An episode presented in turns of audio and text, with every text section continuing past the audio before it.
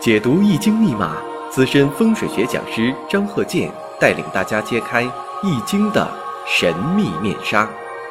周易新天地，五行解奥秘。请听周易五行。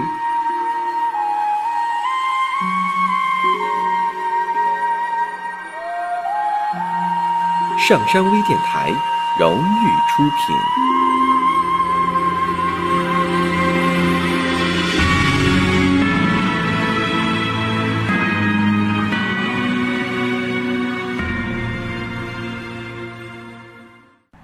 大家好，我是张鹤剑。周易五行，我们这一堂啊，先讲一下普及性的知识。你像说这个阴差阳错日，上一堂呢，我们讲这个十个大拜日，呃，有的时候这个日子呢，兼乎啊好几个。啊，这个身份，你像有这个十个大拜日啊、阴差阳错日啊、亏刚日啊等等。那么你像这个阴差阳错日怎么看呢？也不是按照这个初一十五看的，它不是按照阴历走的。所以说，经常有听友朋友问我，那个初几是阴差阳错日啊？它不是按照初几来的。所以这个呢，必须得知道万年历怎么查，知道这个五行常识，你才能知道啊。那么呢，这个阴差阳错日呢，你像这个丙子日、丙午日。丁丑日、丁未日，戊寅日、戊申日，辛卯日、辛酉日，壬辰日、壬戌日，癸巳日、癸亥日。这个呢，需要一个万年历啊，就是带天干地支的万年历。因为这个天干地支啊，是我们老祖先呐留下一个啊文化遗产。因为这干支历呀，这个有一定的这个五行规律，通过呢这个五行规律。来判断啊，这个日子的宇宙气场啊是什么样？因为在以前呢都是观天象，你像咱中国这个古代这个呃观象台，就是早期的天文台。外国呢也有这个观象台，啊，最后是发明了这个天文望远镜观测。啊，但是有个特点，它必须观测。如果是天气不好，在古代就观测不了。所以我们老祖先用什么呢？用这个文字符号进行演算，就不用观天象了。拿这个文字符号一写出来，就知道，呃，现在这个天象大致是什么情况。那么在以前呢，讲过这个官煞混杂，啊，就说这个偏官星跟官星都在自己的生日五行同时出现，有多种情况。你像月上跟时上。这种官煞叫做官煞两头挂，或者官星两头挂，或者是偏官星两个啊，都在月上和时上两头挂，这是一种，这是呃近身，近身相克，近身挂。还有一种呢，就是年上年上跟时上，这叫呢也叫两头挂。啊，这个也有这个呃官煞混杂两头挂呀，或者是官星两头挂呀，啊偏官星两头挂，这种什么呢？因为这个官煞星呢，它是什么意思呢？这不是讲迷信啊，它就是说这个气场啊，跟你出生日他们之间呐是一种相克制关系，啊，它不是相生的，相辅助关系，是个干扰，它是一个杂波干扰。假如说你本来想接收这个信号，结果呢边上还有一些杂波，让你听不清楚，这就是一种干扰啊。所以古人认为呢，这个官煞混杂跟自己相克这种五行啊，对人呢就是身体健康啊、运势啊，它就有一定影响。另一个我要说什么呢？这个在以前讲课呀，我也讲过多次了，有一些古典的五行啊，这个一些生日五行的例子啊，在以前古代谁谁谁的，多数呢有的是后人呐伪造的，因为你像说以前的皇帝，他的这个生日五行。他是不让这个老百姓知道的，他不可能公开，你写出来也是错误的，或者是他故意呢，就说的把自己装扮成，你看我这个五行怎么怎么好啊，封建帝王嘛，啊，他就可能是伪造了一些这个五行，所以说呢，不要把那个当做一个学习的一个依据，否则的话呢，你学了半天呢，找不着规律，误入歧途。还有就是现代人呢也是一样，你看现在一些呃名人的。啊，这个生日五行有的它也不真实，有的你看说的我是教师节出生的，所以我才当老师。那这是一种这个，这也是一种呢，这个是开玩笑也好啊，还是一种呃假托这个日子也好啊啊，所以说你不能把这个呢当做一种真实的，否则你研究起来就误入歧途，你怎么研究也研究不明白了。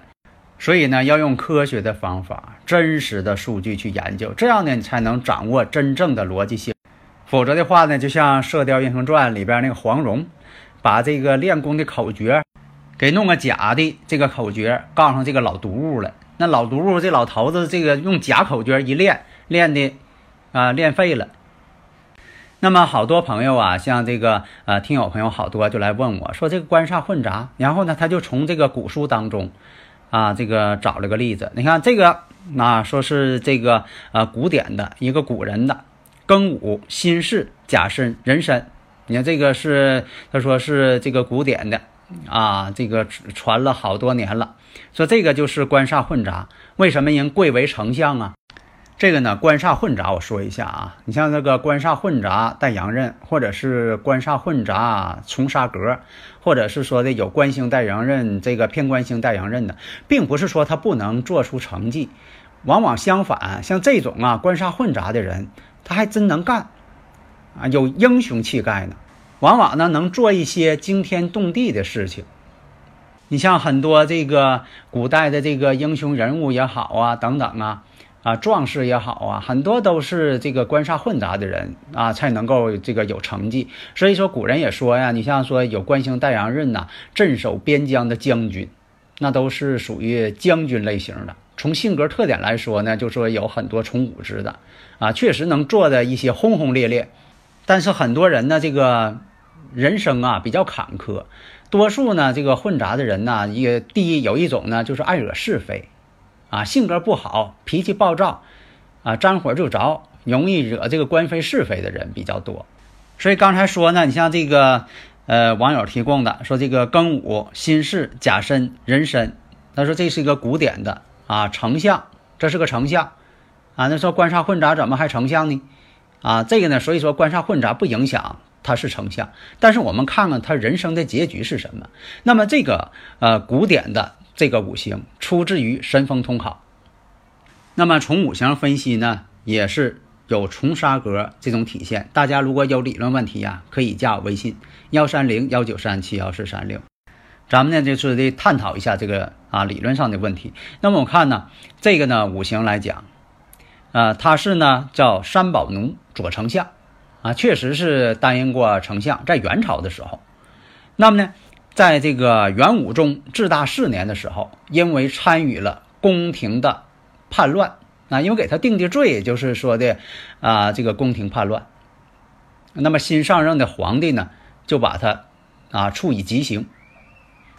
我们分析一下，说你看呢，年上是庚金，如果他是甲申日的话，那么呢，在年上这庚金呢就是七煞，偏官七煞嘛。辛金呢对他来说呢是正官。然后呢，他制作申金又是申时，所以说呢，从这方面来看，这个甲木啊弱极，所以说只能是重重格。所以说这以前我讲过，我说重格的五行啊，并非是好事儿，只是说的重格是一种判断的一个方式，你得按照相反的方向来判断而已。那么呢，这个官煞混杂，不是说这个人呐一生啊总病病歪歪的。啊，要不就脾气不好，要不就是呃这个性格方面呢容易受欺负，他是走极端的啊，要不就特别的亢奋，要不就是特别的，就是说的容易遭受一些压制啊。你不能说官煞混杂就一生没有作为，不是这样。我这个刚才我也说了，可能这个官煞混杂的人做的事情轰轰烈烈。那么呢，他在这个元武宗至大四年的时候，那他才多大岁数啊？当时呢是辛亥年，呃，他也就是四十二岁，他他只活了四十二岁。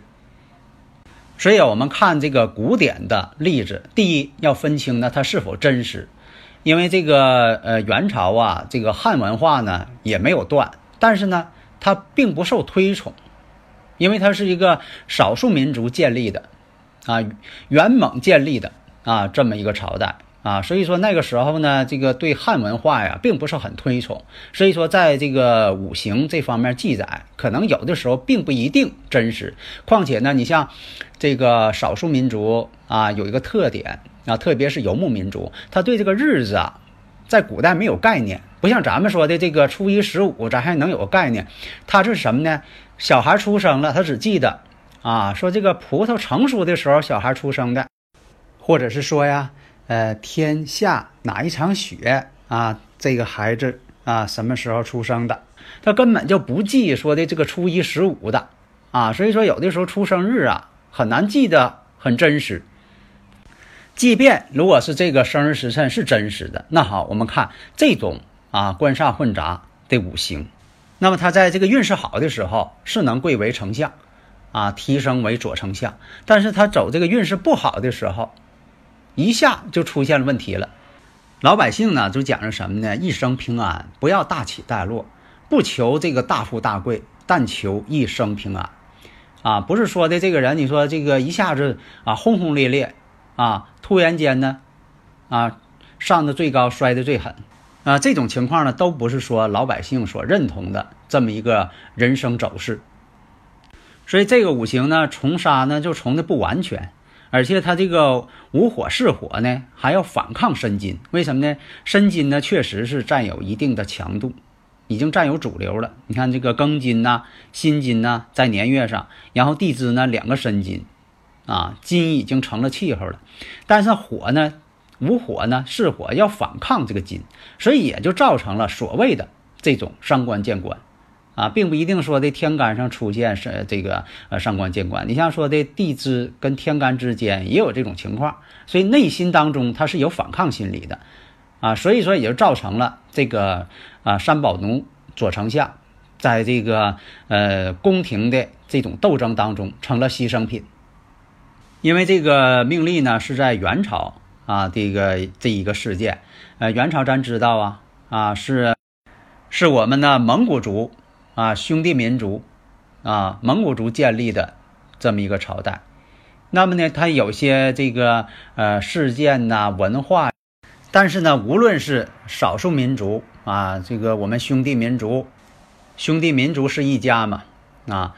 或者是说你是这个国外的一些人士，其实他都是尊重这个五行规律啊，在进行运行的。只要你生于天地之间，这个宇宙气场呢，对每个人呢都是等同的啊，只是说啊，这个气场分布不一样，频率不一样。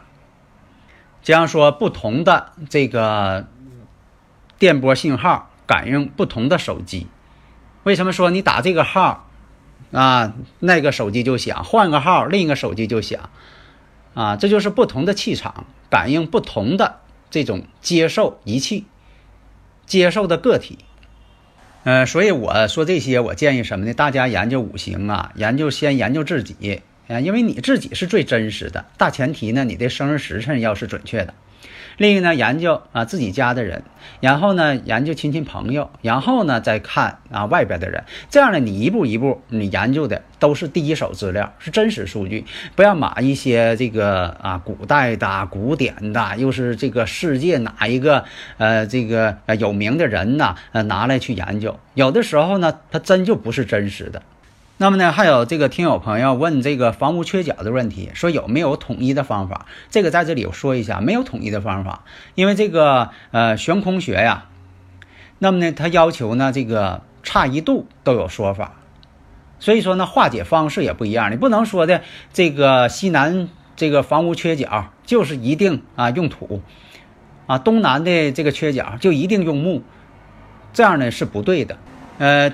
咱们用一个比喻来说明啊，你像说这人是糖尿病，你不能说的扎胰岛素，你得看看他是什么型糖尿病。另一个呢，就说他这个扎这个胰岛素的量是多少，必须听从医生的意见，你不能上去给自己来一针，扎多扎少了，都有一些生命危险，所以说不能那么去做。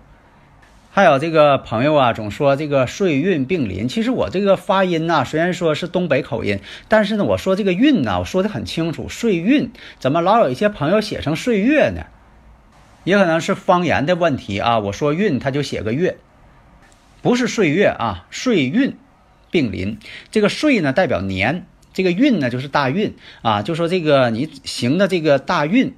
与这个当时这个流年这个年两下相同了。你比如说啊，这个行的是己亥大运，那今年是己亥年猪年嘛，这两个不就相同了吗？这就叫岁运并临，而不是说啊，这个生日五行当中啊，年上还得是己亥啊，月上还得是己亥啊，哪有那种情况？那这个条件太苛刻了，这不可能啊。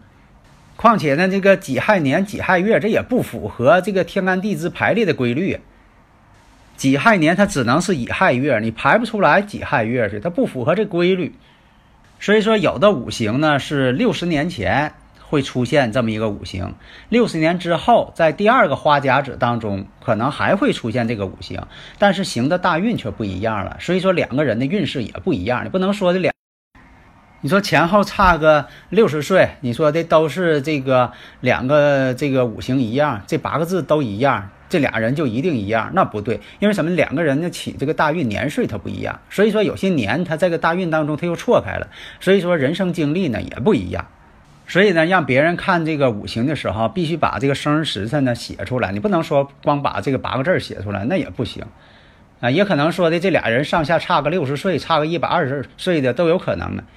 啊，你像说那个，呃，一九九零年，啊，公历的五月十九，阴阴历的啊，这个四月二十五申时，呃，它也会出现这个五行，但两个人的这个大运排列不一样，所以说呢，这个呃运势经历呢也并非一样，但是有相同之处。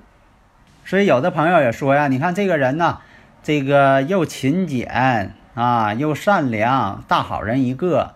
啊，为什么得了一些什么病啊、英年早逝啊等等啊？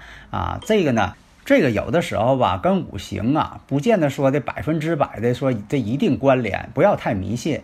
但是呢，人的这一生啊，这个所经历的啊，就说的在五行上呢，确实有所体现。你不能说这人大好人啊，就是就就一定怎么样，这人是个大坏人，他一定怎么怎么样啊？所以在现实当中，他也不遵循这种。规律，当然了，积德行善，啊，这也是说应该去做的，做好事儿嘛，大家都欢迎。但你说做好事儿，我就是要想达到某种目的，带有目的性，这个呢，动机上面就有一些问题。所以说呢，要是多做好事，啊，你像说的我这个多做一些这个公益活动啊，多帮助别人呐。但是呢，多帮助别人，要帮助什么呢？应该帮助的人。但是呢。不要说的抱着某种目的，说我的做的好事，我是为了改变我这个五行的一些不好特征。所以啊，你像这个自古以来都讲啥呢？做好事不留名。所以在这里呢，我只是说阐明一个观点，就是研究五行啊，客观的，不要带某种这个呃主观意识或带有一些什么迷信色彩啊，这都是不可。另一个我想说什么呢？因为这个五行啊，庚午、辛巳、甲申、壬申呐。在这个网上啊，也有出现过，啊，就是让这个网络上所谓的这个什么师傅啊来看一看，啊，结果这个师傅很武断的，他说这是啊三宝奴左丞相的，是元朝的啊五行，你拿这来蒙我来了，啊，其实呢也可能并非如此，因为说现实当中，刚才我说了，我说现实当中也有这个五行，啊，你像说的，一九九零年五月十九号，他也有这个五行，他申时。啊，也可能说这个人呢，这个当事人呢，确实是他自己的五行啊，他想要看一看，呃，但是呢，这个所谓的师傅呢，可能是看过这个神风通考，所以说跟神风通考那个元代的这个左丞相啊，这个五行相同了，结果他就认为是拿这个古古典的这个五行命例来考他呢，啊，考功夫嘛。